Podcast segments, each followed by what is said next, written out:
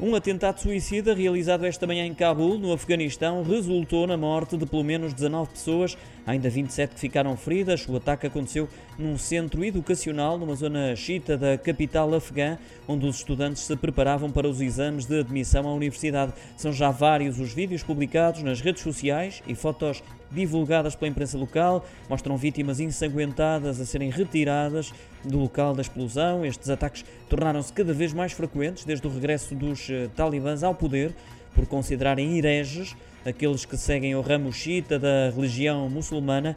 Já em abril deste ano, pelo menos seis pessoas morreram e 24 ficaram feridas em duas explosões que atingiram uma escola para meninos, também em Daste Barshi, um distrito na zona oeste da capital, cujos residentes são maioritariamente da minoria étnica azara.